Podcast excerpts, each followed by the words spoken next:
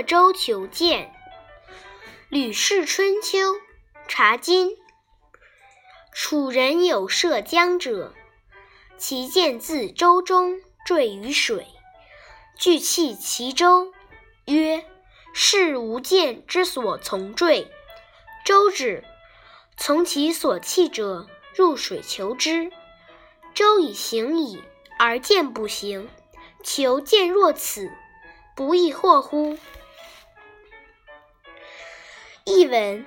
有一个渡江的楚国人，他的剑从船上掉进水里，他急忙用刀在船沿上掉剑的地方刻了一个记号，说：“这是我的剑掉下去的地方。”船停以后，这个人从从他在船沿刻记号的地方下水找剑，船已经向前行驶了很远，而剑却不会和船一起前进，像这样去找剑。不是很糊涂吗？